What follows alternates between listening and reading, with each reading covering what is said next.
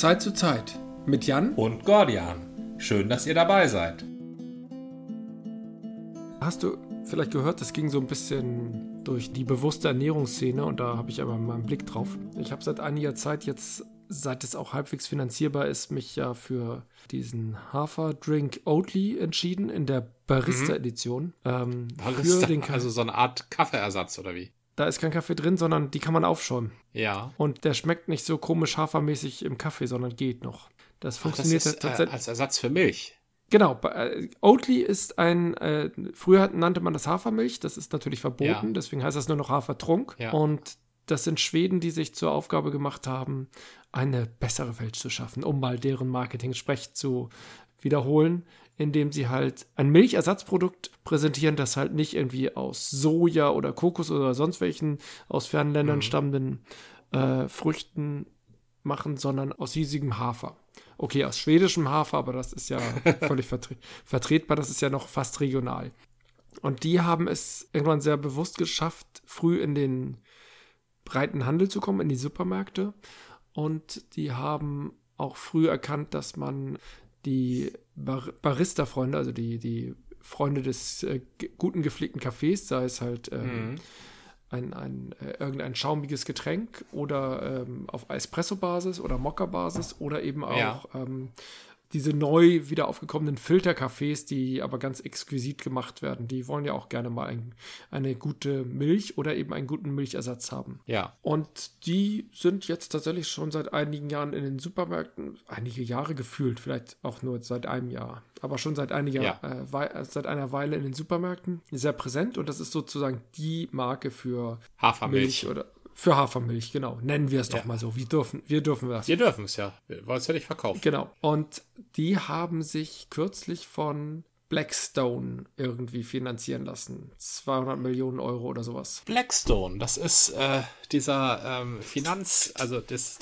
die, die nennen sich ja schon wie ein James Bond Schurke, ne? Genau.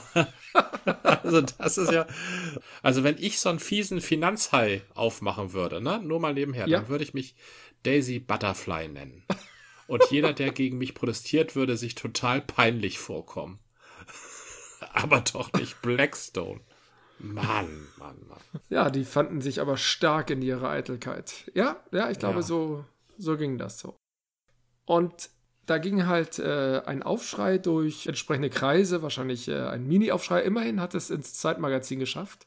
Da haben sie eine, ja. ein fiktives Gespräch einer WG äh, aufgeschrieben die halt einerseits die Fakten dargestellt haben und gleichzeitig auch die Hysterie, die damit verbunden ist, ein bisschen bespöttelt. Also ich fand den Artikel sehr gut, weil er ja. mich so ein bisschen aufgerüttelt hat. Und dann habe ich halt einen Tweet abgesetzt, schon eine Weile her. Ja, schade hier, ich muss wohl von äh, Blackstone, nein, von Oatly, von Oatly Abstand nehmen, von Blackstone sowieso.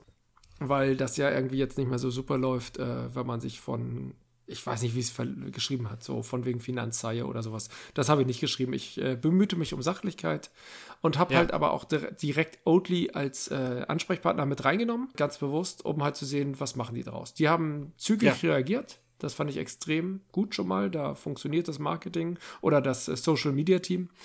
Und mhm. die haben halt eine Stellungnahme schon, ach, schon im August äh, 2020 abgegeben und da halt geschrieben, wir gehen halt immer wieder Schritte, die für die, die für unsere Freunde nicht verständlich sind oder nicht, äh, die sie nicht mitgehen wollen und haben sich darauf bezogen, dass sie irgendwann den Schritt von den Biomärkten und Reformhäusern, nee, Reformhäuser ja nicht, aber Biomärkten in Schweden ähm, in die großen Ketten gemacht haben, obwohl man ja dann in Läden drin ist, in denen halt sonst äh, auch Billigfleisch und Qualfleisch und äh, fiese Sachen verkauft werden. Also ganz ja. das Gegenteil, was Oatly vertritt, weil sie glauben, dass sie halt nur so eine Breitenwirkung erzielen, indem sie dorthin gehen, wo viele Kunden sind und dort auch etwas auslösen bei den Normalkunden, weil die von sich aus nicht in irgendwelche Öko- und Biomärkte gehen.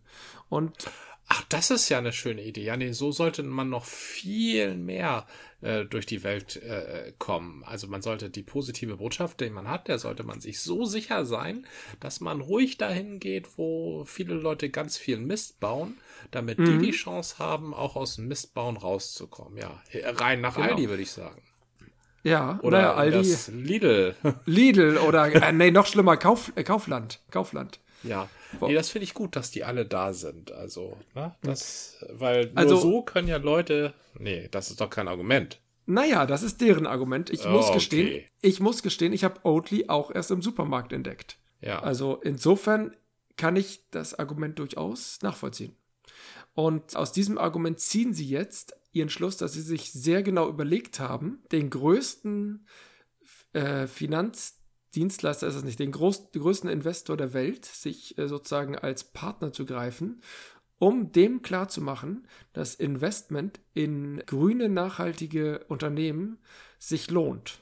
Das heißt, sie sagen, sie sind auf Mission und wollen Blackstone zu einem besseren bewegen durch ihren Akt. Und das finde ich interessant. Also, sie sagen halt, wir sind zwar die Kleinen, aber wir haben mit denen halt lange diskutiert und gesagt, wir wollen einen, äh, sie haben auch von einem nachhaltigen Investor sich Geld geliehen, irgendwie, aber die Hälfte haben sie halt von Blackstone genommen mit dem Ansatz, wir zeigen euch mal, das kann sich lohnen. Und wenn ihr bei uns äh, glücklich seid, dann schaut doch auch mal zu anderen nachhaltigen grünen Unternehmen und wendet euch mal ab von denen, die den Ra Regenwald abbrennen und die Erde verseuchen und das Klima schädigen. Das ist Bullenscheiße, aber interessant, dass man sich sowas traut. Also interessant, Ja. dass man das Leuten verkaufen kann. Vielleicht geht jetzt der Genuss von, pass mal auf, vielleicht geht ja der Genuss von zu viel Hafermilch irgendwie so aufs Kritikzentrum. Also erstens, kann man Oh, mit dann muss ich mir Sorgen machen. Ich bin nicht Ja, mehr so kritisch, ne? Nee, also da in der Hinsicht nicht. Also erstens mit diesem kann man, das ist genau dieses Argument von Jean-Claude Juncker. Wenn ich, wenn ich mich nur, wenn ich nur mit äh, äh, Demokraten und Menschenrechtsfreunden verhandeln würde, hätte ich den Nachmittag frei. Ne? Hat er gesagt. Auf die Frage, hin, warum er sich dann mit China und sonst wen an einen Tisch setzt. Ja. Ähm, das, mit, diesem, mit diesem Argument kann man auch Nord Stream 2 äh, äh, prima bauen, auch wenn äh, Putin den Nawalny persönlich erschossen hätte. Ne? Weil Ja, ja. Nur, nur wenn man mit ihm spricht und ihm klar macht, dass unsere Art des Vorgehens, dass man damit auch sehr weit kommen kann, dann haben wir die Chance, dass er einsieht, dass man nicht mehr böse sein muss. So. Und Blackstone für immer, für immer wird ein staatlich verordnetes Regenwaldabbrennen in Brasilien marktwirtschaftlich mehr und schneller und risikoloser Geld bringen, als das Setzen auf die äußerst volatile ähm, Szene der, sagen wir es doch mal deutlich, über 40-jährigen, gut verdienenden, liberal-urbanen grünen Wähler, die sich Grün in- versifft. ja, und das sagst du immer. Also ich, ich bin ja dagegen, die Nomenklatur des Feindes anzunehmen für mich selber. Also das habe ich schon als linke Zecke nicht gemacht. das fange ich jetzt erst recht nicht mit an. Sagst du als linke Zecke, verstehe. ja, das, ähm, Sehr schön, ja. ähm, so, das ist nicht mal ein Argument. Das ist einfach nur eine äh, Gesabbel. Blackstone gibt äh, viel Geld für geringe Zinsen. So, und die Hamburger Bank gibt viel Geld für äh, äh, ähm, äh, viele Zinsen oder andersrum. ja? Aber trotzdem lassen sie sich nicht von einem alternativen oder Finanz, es gibt so viele alternative Finanzdienstleister. Aber so viele. Das ist ja nicht nur die Hamburger Bank, da gibt es ja auch noch richtig aggressiv linke Finanzdienstleister. Und zwar Hunderte, Tausende. Und wenn ich ein erfolgreiches Produkt habe und damit sogar in die Supermärkte gegangen bin und damit Erfolg habe, dann gehe ich ja nicht zu so einem Billiggeld, Blutgeldverleiher, damit der so ein bisschen von meinem Karma abkommt und merkt, dass man auch regenerativ und freundlich, nee, das merken die nicht. Die machen danach machen sie genauso scheiße weiter wie davor. Irgendwas ist Was aber. für eine bescheuerte aber- Aussage. Ich könnte mich aufregen. Und das auch Ja. Schweden, wo ich dieses Land so gerne mag. Ja, naja, nicht jeder Schwede ist deswegen gut, nur weil du Schweden magst. Ich bin nicht so auf Zinne, ich bin sehr am Zweifeln. Ja. Habe aber auch vor boah, 2019 war das, glaube ich, schon, schon mal gelesen, dass Blackstone sich, glaube ich, ein Greenwashing äh, verschrieben hat. Ja. Da stand halt im Raum, ist das jetzt nur Greenwashing? Alles spricht dafür. Oder de- fangen die an umzudenken? Und wenn die in irgendeiner Weise anfangen umzudenken oder zumindest äh, nur die Hälfte nur noch mit Blutgeld und äh, Erdvernichtung ähm, machen, ist dem dann beizukommen? Und ich habe immer noch meine Zweifel. Da, da müssten die ja eine Welle lostreten. Ich meine, in, in den Supermärkten wird heute immer noch Qualfleisch verkauft. Das hat sich nicht geändert. Mhm. Also der Erfolg, den Oatly da beschreibt, den finde ich halt schwierig. Trotzdem kann ich Oatly kaufen und bin überhaupt auf das Haferdrink-Thema aufmerksam geworden. Obwohl hier vor Hamburgstorn in Elmshorn gibt es ein Traditionsunternehmen namens Kölnflocken, die halt mhm. immer schon in Hafer gemacht haben. Die haben auch einen Haferdrink, der steht halt nirgendwo. Mhm. Und das ist dann wiederum die Frage, wie, äh, was, was, was bedeutet eigentlich Supermarktpolitik und was machen die Discounter mit äh, Lebensmittelunternehmen? Und wer, wer ist eigentlich der Buhmann, der Bösewicht in der Lebensmittelbranche? Sind es die fiesen Quälkonzerne? Sind es die Discounter, die sagen, der Kunde will das so? Oder sind es die Landwirte, die sich nicht mehr um ihre Tiere oder ihr äh, qualitativ hochwertiges ähm, Gemüse und Obst kümmern? Ja. Ich habe ja so ein bisschen den Verdacht, dass das Oligopol der Supermärkte und Discounter äh, nicht ganz unwichtig bei diesem Produktportfolio ist, das wir in unseren Läden so vorfinden. Ja, also der Supermarkt wird wissen, ob der Kunde zum teuren oder zum billigen Produkt greift. Das wird Macht der, der das nicht? Macht der das nicht, der Supermarkt? Der kann sagen, wir setzen hier auf Bestpreis, auf Niedrigpreis, Dauerniedrigpreis oder er sagt, wir haben hier coole Qualität. Wenn ich zu einem Edeka Klausen heißt er, glaube ich, in Eppendorf gehe oder Rewe Stanislawski, dann weiß ich, da kriege ich keine günstigen Preise. Ja. Aber ich habe schon das Gefühl, dass es Läden gibt, die versuchen, mit exklusiven Produkten, Qualität und auch Breite des Angebots mich anzulocken. Ja. Die haben natürlich auch Scheißprodukte im Sortiment, aber vielleicht im Großen im Verhältnis viel weniger. Mhm. Und es gibt halt Läden, die setzen auf billig, billig, billig. Und das hat sich bei den Discountern, siehe Aldi, ja auch gerade nicht bewährt. Aldi ist seit einigen Jahren am Umschwenken, weil die halt merken, die Resterampe auf den Paletten, das verkauft sich einfach nicht mehr so geil. Und das ist dann schon billig alleine zieht dann auch nicht mehr. Du willst plötzlich ein Einkaufserlebnis im Aldi. Äh, wo auch sonst. Ich muss mal ganz kurz hier intervenieren. Ich muss endlich mal anstoßen. Du hast vielleicht schon mal was getrunken, ja. ich weiß es nicht. Ich habe mir ein Ratsherrn-Pilsener aufgemacht. Warte mal, ich habe mir allerdings ein Glas besorgt, sodass es mehr klingt. Achtung. okay. Auf das, was es wert ist. Auf das, was es wert ist. Oh, wunderbar. Also ich habe die, ich habe so ein bisschen, ähm, ich, ich halte es nicht für logisch, also ich halte es nicht für logisch, die ähm, Schuld am zu billigen Lebensmittel beim Anbieter zu suchen. Da sehe ich eher den, den, den Käufer in der, äh, in der Pflicht. Und ich erinnere mich daran, ich bin ja alt genug, an mich, Zeit, mich an Zeiten vor Internet zu erinnern. Äh, irgendwann Mitte der 80er, da gab es ein sehr kritisches Magazin namens Panorama von einem sehr kritischen Mann moderiert namens Franz Alt. Der war der große mhm. linke mhm. Denker meiner Generation. Und der. Ich glaube, Panorama gibt es immer noch. Ja, aber mittlerweile ist das ja von so einem, von so einem jungen, hysterischen äh, Typen. Naja, also Magazine orientieren sich ja auch am Zuschauer. Ne? Also das Fernsehen ja, orientiert sich am Zuschauer. Das Fernsehen ist ja nicht mit Absicht doof. Äh, das Fernsehen ist ähm, wird von sehr zynischen Menschen gemacht und die Shows, die wir sehen, das sind die Leute, die Shows, die Leute sehen wollen. So, und das, das, der Kram, der im Supermarkt liegt, das ist der Kram, den Leute essen wollen. Das hat sich nur einmal geändert zu meiner Lebenszeit, als Franz Alt davon berichtete und das auch in drastischen Bildern zeigte, äh, zur Primetime im Fernsehen, wo es nur drei Programme gab, äh, wie diese Würmer in den Fischen aussehen, wenn man die Fische ausschneidet. Mhm. Na, da hatte er irgendwie, da war, da waren die so beim Fischgroßhändler und haben so einen Fisch filetiert und dann waren da so riesen Spulwürmer drin in den Fischen. Ja. Und dann hat er halt gesagt, die werden verarbeitet in den Fischfabriken. Na, weil da nicht richtig kontrolliert wird, weil das alles zu schnell gehen muss und weil das schlechte mhm. Ware ist und weil die billig einkaufen und das essen sie. So. Und dann ging der Fischabsatz in den Supermärkten drastisch runter. Ja. Das haben die richtig gemerkt und das war über Wochen in den Zeitungen. So. Und so etwas schafft es heute nicht mehr in die Zeitung. Das stimmt nicht. Also die Zeitungen sind da, glaube ich, nicht mehr so wichtig.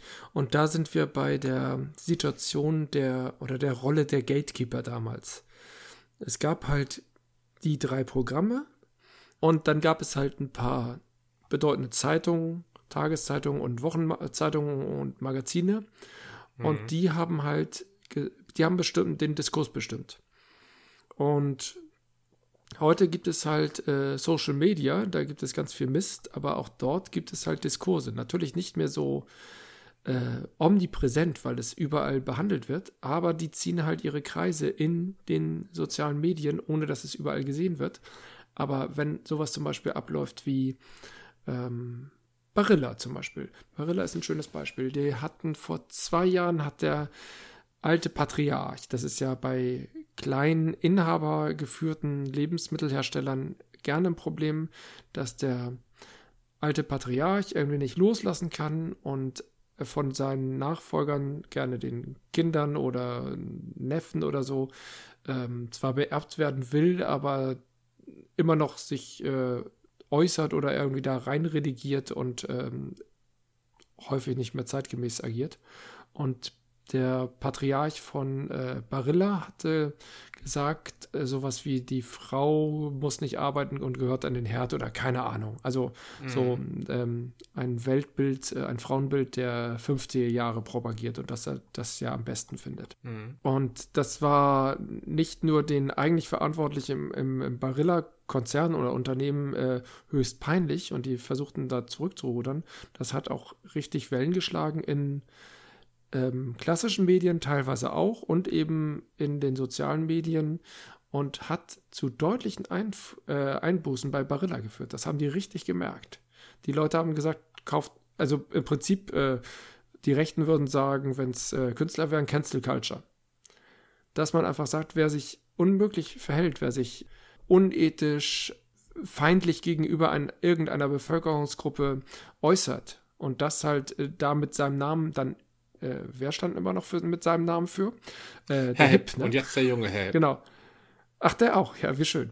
Ähm, ja. die, die stehen immer alle mit ihrem Namen dafür. Das sind halt gerade diese inhabergeführten Unternehmen oder eben auch wichtige Vertreter von Konzernen. Wenn die halt miese Sachen sagen und damit ein menschenverachtendes äh, Bild von sich geben, ja. dann wirkt wirkt sich das auf. Das kann äh, nicht zwangsläufig, aber das kann Wellen schlagen. Ich weiß zum Beispiel nicht, wie sich die Darstellung des Nestle-Konzerns negativ ausgewirkt hat. Wie sie halt das Wasser der Erde ausbeuten und teuer verkaufen, gerade auch in. Du, also ich sehe das in den Supermarktregalen deutlich. Da sieht man da überhaupt noch ein Nestle-Produkt? Nee, ne? Das ist alles verschwunden, weil die ja irgendwie den den Afrikanern die Milch wegkaufen und dann dafür Milchpulver verkaufen für den achtfachen Preis. Ne? Ja, also an Nestle sieht man die Bigotterie dieser, wie du schon sagst, ähm, wären es Künstler, wäre es Cancel Culture relativ mhm. deutlich. Das ist, nutzt überhaupt nichts. Und Nestle ist nicht mal ein Billigprodukt, das ich kaufen muss. Na? Nestle ist samt und sonders so mittel- bis hochpreisig. Das hat auch nicht dazu geführt, dass Barilla aus den Märkten geflogen ist. Barilla ist aus den Märkten geflogen, weil sich Barilla äh, nicht dem Diktat der Discounter- und Supermarktkonzerne unterwerfen wollte. Die hatten richtig Streit mit Rewe zum Beispiel im Frühjahr 2020. Also da waren die Regale nicht nur leer, weil die ganzen Prepper alles weggekauft haben, sondern weil Rewe auch gesagt haben, na, Barilla, mit euch äh, agieren wir nicht so, ihr seid uns zu teuer, ihr fliegt raus. Ja. Und dann waren die Barilla-Regale leer. Äh, das hat ganz optischen Eindruck. Aber die Frage ist, wenn ein Skandal aufkommt bezüglich, sei es Nestle, da weiß ich es nicht, aber bei Barilla zum Beispiel, und die Leute dann halt einfach sagen, ach nee, das muss ich ja nicht kaufen, das merken die Unternehmen schon. Und das sieht doof aus, wenn da nur 5% weniger Verkäufe sind oder Umsatz oder was auch immer. Ja. 5% klingt erstmal lächerlich, aber 5% äh, Wirtschaftswachstum weniger äh, sieht auch in Deutschland doof aus. Und so genauso fühlt sich das für Nestle an, zum Beispiel. Oder welcher Konzern auch immer. Ich habe nur Nestle gerade im Blick, weil die immer so prominent schlechte Presse bekommen in solchen Angelegenheiten. Ja, scheint sich aber, führt ja zu nichts. Also die sind immer noch da, die machen immer noch irgendwelche Schweinereien. Also ich glaube, Barilla ist deutlich kleiner als Nestlé, soweit ja, na, ich weiß. Ja, natürlich, natürlich. Du kannst die kleineren damit viel leichter treffen. Die sind halt angreifbarer. Ja. Das ist ja auch klar. Äh, Nestle ist halt ein weit verzweigter Konzern und welcher Hansel weiß schon, dass Wagner noch zu Nestle gehört und welche ganzen Produkte überhaupt. Die mhm, laufen richtig. ja nicht an, alle unter dem Nestle-Brand oder manchmal genau. nur verschämt auf der Rückseite.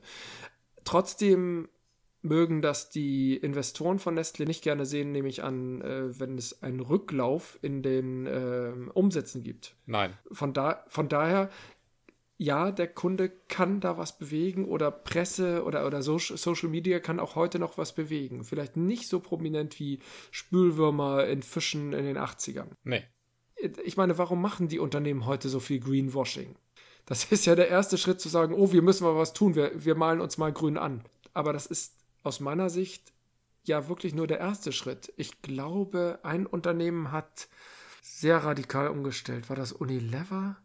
Also wo, wo sie einen, äh, einen niederländischen Chef hatten, der halt gesagt haben, wir müssen auf Nachhaltigkeit setzen und wir haben diese und jene hohen Ziele. Und die Ziele hat er zwar regelmäßig verfehlt, aber er hat die Kultur im Konzern geändert.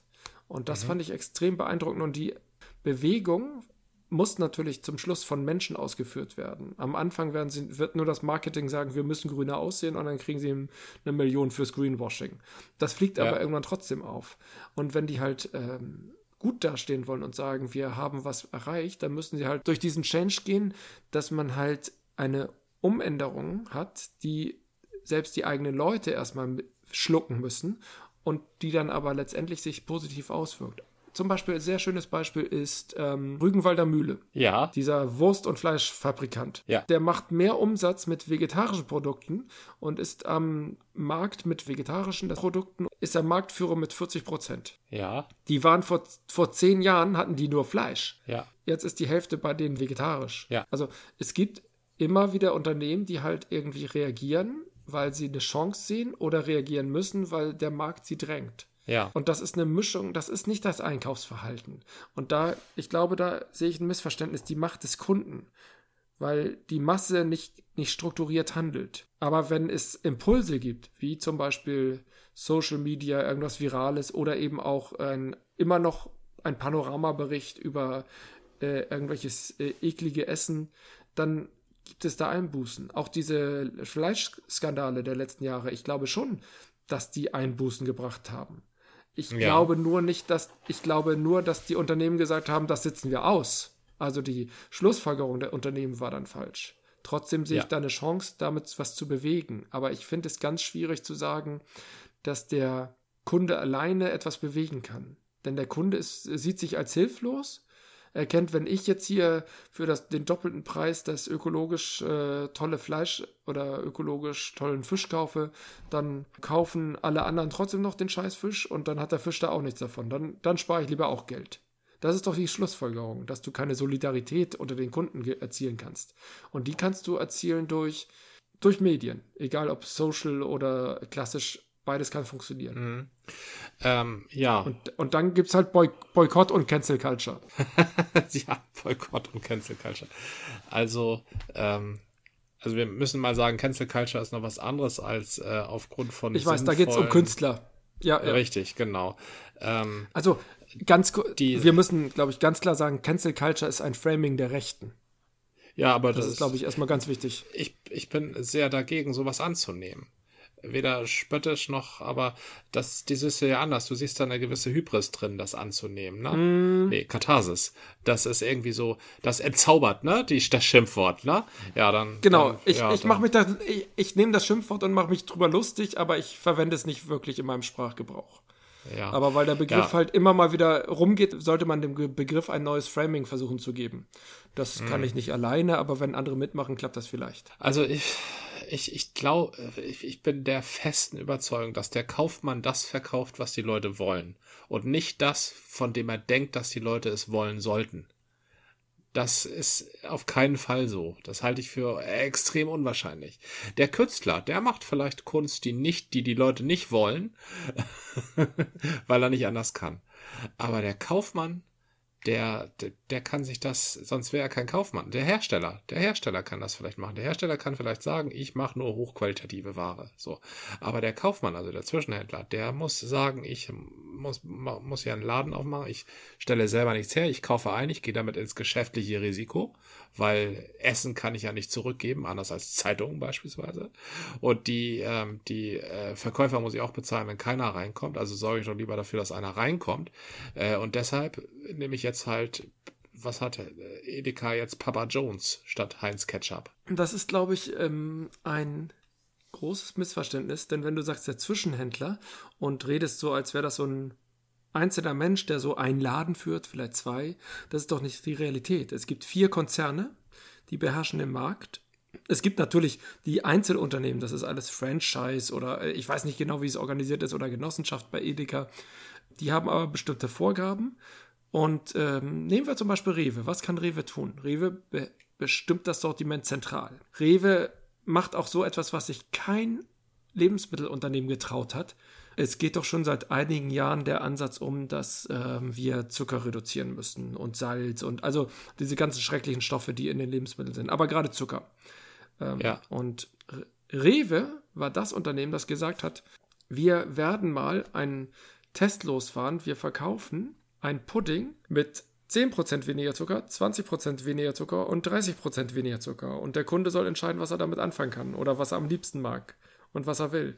Das kann sich kein Lebensmittelunternehmen leisten. Dann sagt nämlich, wenn, wenn nämlich der Händler nicht mitspielt und sagt, was ist denn das für ein Quatsch, dann hat der, das Unternehmen keine Chance. Das heißt, ja. mit solchen Aktionen kann der Händler kommen, der Handelskonzern. Ja. Du darfst auch nicht vergessen, die äh, Supermarkt- und Discounterkonzerne haben ja nicht nur die Lebensmittelhändler an der Hand, die halt Markenprodukte verkaufen, sondern auch ihre doofen Handelsmarken, die sie halt immer mehr versuchen in den Markt reinzudrücken und die klassischen Marken versuchen zu verdrängen. Die ja. können sie nämlich kontrollieren. Und dann haben sie nämlich zwei Bereiche der Lieferkette in der Hand. Die sind nicht irgendwelche Opfer äh, sozusagen in der Sandwich-Position zwischen Lebensmittelproduzent und Kunden. Die sind die Täter. Da bin ich sehr von überzeugt. Hattest du mich so verstanden? Also ich hatte dich so verstanden, dass die Händler eigentlich am wenigsten Möglichkeiten haben. Und ich sehe tatsächlich, ah. die, haben, die, die haben die meisten Möglichkeiten. Die können den Kunden natschen und richtiges Marketing einsetzen und die können den Lebensmittelproduzenten zwingen. Also, soweit ich weiß, macht der ja. Also, erstens habe ich das nicht gesagt, dass der Händler irgendwie arm dran ist. Ich habe selber im, als Studentenjob bei. Dann tut es mir leid, dann habe ich das missverstanden. Als Studentenjob bei Rewe gejobbt. Da bin ich rausgeflogen, weil ich mich einfach nicht damit anfreunden konnte, dass, dass Penny also es gab, ja. ich war da in der Kühlabteilung äh, bei Rewe hier in Norderstedt und mhm. ähm, Penny gehört ja zu Rewe. Ne? Ja, ja. Und mhm. ähm, die Rewe, also die Minimalmärkte, wie es damals hieß, die haben dasselbe Obst erhalten wie die Pennymärkte. So, bloß die Pennymärkte haben das zu Klar. zwei Drittel des Preises verkauft. Das war dasselbe mhm. Obst, das kam aus derselben, aus demselben Stapel. Ähm, und die Anweisung war, das schlechte angestoßene Obst, das tust du auf den Wagen für Penny mhm. Und das, was sehr gut aussah, das tust du auf den Wagen für Rewe.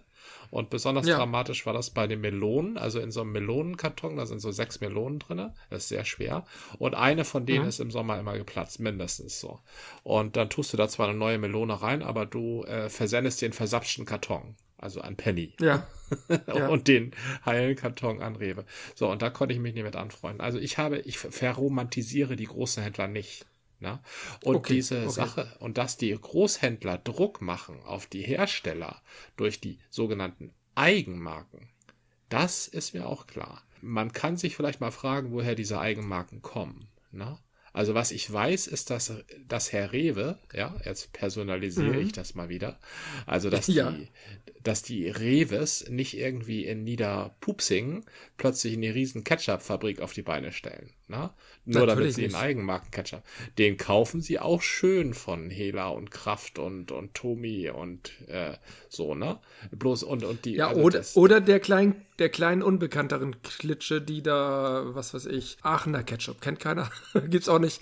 Ähm, und da sagen sie halt, ey, wir geben euch mal ein paar Millionen und ihr macht uns mal eine Produktionsstraße hier auf für unseren Ketchup und dann kriegt ihr ein bisschen Geld. Ach. Also, die kaufen natürlich auch von den, Mar auch von den Marken, aber die gehen eben auch zu unbedeutenden Anbietern und sagen, hier, wollt ihr nicht für uns äh, unsere Handelsmarke machen und dann bleibt ihr auch am Leben oder wie auch immer. Ja, und die können das denn leisten. Also hier Aachener Ketchup-Produzent, der, was weiß ich wo, also jedenfalls nicht groß verkauft, der kann plötzlich so einen Millionenauftrag von Rewe annehmen. Dann geht er zur Bank und verschuldet sich über die Ohren, damit er ja? Ja. Und dann weiß er, dass er sich da an einen gewissenlosen Multi bindet, der dasselbe Spiel in zwei Wochen mit dem anderen kleinen Konkurrenten aus äh, mhm. Münster macht. Ich glaube ja. nicht, oder? Nein. Oh doch, du hast völlig recht. Es gibt auch von den großen Marken welche, die sagen, wir stellen auch äh, Handelsmarken her. Ja. Wir reduzieren dann ein bisschen in, in der Qualität und ein paar äh, Sachen kommen da nicht mit rein und dann wird der Fettanteil erhöht und der Zuckeranteil und dafür die Tomaten nicht so viel, zum Beispiel jetzt beim Ketchup. Es gibt aber auch genau den Ansatz, dass man sagt, wir nehmen hier ein unbedeutendes oder unbekanntes Unternehmen, was aber Potenzial hat und dem bieten wir halt so einen Teufelspakt an. Hey, komm zu uns. Und wenn das gut läuft, dann, dann arbeiten die auch jahrelang zusammen. Aber wenn die sich querstellen, dann sagen sie, ach, wir, wir haben jetzt den Münsteraner gefunden, den finden wir besser. Also, und das ist genau diese, das ist doch die Tour, die Aldi auch immer macht. Aldi geht zu irgendwelchen Anbietern hin und wenn die nicht die Qualität bieten, dann fliegen die raus und sind pleite. Die fahren dann sofort gegen die Wand. Ja, die müssen ja wissen, was sie machen mit diesen Pakten, ne? Also, Aldi weiß sehr gut, was sie machen, denn die haben immer die Macht und sagen, wir finden auch noch einen anderen. Es war ein bisschen mühsamer, jetzt wieder einen neuen aufzusetzen, aber kriegen wir hin. Und ja. diese mittelständischen Unternehmen, die nur auf Handelsmarke setzen, die sind sowas von ausgeliefert und die tun alles, was der Konzern verlangt. Das ist im Prinzip direkte Order von der Konzernspitze. Mhm. Und sowas gibt es. Nicht zu wenig. Und selbst die großen Marken, wenn die Handelsmarken machen, dann haben die ja richtig Schotter auch da drin. Dann haben die eigene Straßen für die Handelsmarken, dann haben die eigene Rezepturen, alles, also die machen alles für die Handelsmarke nochmal neu. Natürlich orientieren die sich an ihren klassischen Marken. Aber dann natürlich wandeln sie das auch, wenn sie nicht total bescheuert sind, wandeln sie das ab, reduzieren sie im Preis, sodass es sich für sie auch lohnt. Manchmal ist das auch nur ein Nullsummengeschäft, um die Linien, die sie vielleicht früher mal aufgebaut haben und nicht mehr profitabel äh, nutzen konnten, weiterhin zu betreiben und ihre Leute zu beschäftigen. Auch das kann sein. Dann haben die halt Handelsmarken, die haben da keinen Gewinn von. Der Gewinn kommt durch die Marke, aber sie können ihre Leute weiter behalten und ihre Linien fahren. Das ist alles so eine ganz fiese Tour, die man halt äh, abwägen muss. Und wenn du dann fallen gelassen wirst, ja, dann ist das Unternehmen halt auch ein großes Markenunternehmen dann schon ziemlich angekratzt. Also jetzt ein Mittelständler. Wenn das halt ein Weltkonzern ist, der kann dann sagen, naja, das Unternehmen brauchten wir sowieso nicht und schießen das ab. Aber die mittelständischen Unternehmen, die ja gerade im Lebensmittelbereich in Deutschland noch sehr aktiv sind, sind halt genau in so einer Bredouille, dass sie halt ähm, entweder diesen Teufelspakt eingehen, Handelsmarken ja oder nein, oder sagen, wir machen nur unser eigenes Ding und dann sind sie auch auf Gedeih und Verderb äh, den Discountern und Supermärkten ausgeliefert. Denn wenn die sagen, nö, ihr seid jetzt gerade uncool oder, also da, da, muss man ja nur irgendeinen Streitfaktor haben und dann wirst du, ähm, wirst du halt nicht mehr prominent platziert, dann landest du irgendwie unten in der Bückecke. Das ist ja genau diese Sache. Wo wirst du platziert? Ja, ganz wichtig. In, auf welcher Ebene des Regals landest du? Unten? Also ich glaube, du, du, du hast recht. Ein, ein großer Lebensmittelkonzern ist nicht ein großer Lebensmittelkonzern, weil er sich der Menschenfreundlichkeit und des fairen Miteinanders verschrieben hat. Sonst wäre er FIFO und nur noch äh, an der Ecke in, wo wart ihr da in den 80ern im Urlaub in Bad Sachsa in einer, auf einer verblassten Werbetafel zu sehen. Da gehe ich mit dir völlig ähm. d'accord. Da gehe ich mit dir völlig d'accord. Moment, womit ich. Halt, halt, FIFO ist First In, First Out? Was ist FIFO? Nein, FIFO ist. FIFO war so ein, so ein Land, eine Land, eine Koop fürs Land. So, kleine so. Tante Emma Laden Einkaufsgemeinschaft. FIFO. V-I-V-O. Ah. In den ach, äh, nie, späten 70ern. Ich, ich, ich, war nie auf dem Land. In den 70ern. Richtig, aber, aber ich bin da aufgewachsen. Ich kannte noch FIFO-Läden. Äh, was, ich, ich, ich gehe da völlig mit dir akkord. Wo, wo mit ich nicht einverstanden bin, und das hat mit unserem unterschiedlichen Menschenbild zu tun, ist, dass du dem, Ver den Käufer da bar aus jeder Verantwortung nimmst, dass du sagst, ja, hast du wortwörtlich gesagt, die Käufer, die sind ja unstrukturiert und damit war für dich die Argumentation beendet. Na, die Menschen sind, Menschen sind böswillig, bequem, geizig und missgünstig. So faul. Sind, so sind Menschen. Ja. Und faul, richtig. So sind Menschen.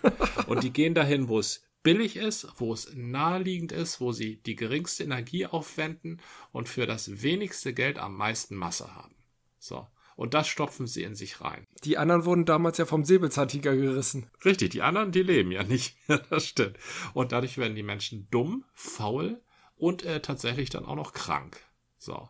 Mhm. Und das, das, ähm, da, aus der Verantwortung dürfen wir die Leute nicht rauslassen. Das war eine Folge des Podcasts von Zeit zu Zeit mit Gordian und Jan. Bis zum nächsten Mal.